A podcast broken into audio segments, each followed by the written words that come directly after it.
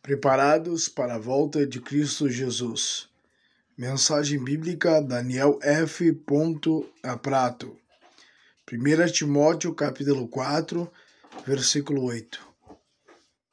O porquê o exercício corporal para pouco aproveita, mas a piedade para tudo é proveitosa, tendo a promessa da vida presente e de que há de vir uma verdade, pois a verdade de Cristo Jesus é profunda no tocante à vida.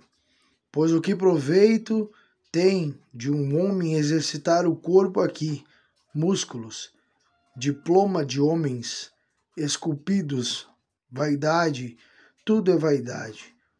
Tudo isso passará. Mas uma coisa é certa: o que não é eterno se desfará e o que é eterno restará a alma. Pois quando fizemos para pessoas aqui, fazemos para a eternidade. E um dia a prestação de contas chegará. O que iremos apresentar? Um corpo esculpido? Uma alma voluntária em amor?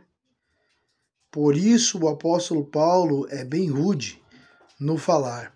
Pouco proveitoso terá. Falando de passagem, o verdadeiro exercício é o que se diz a piedade, o amor, a misericórdia, o amor complacente com o bem. De tudo isso Deus te pedirá conta. E se tivermos exercitado, teremos uma eternidade de paz e descanso com Deus e Jesus Cristo. Amém.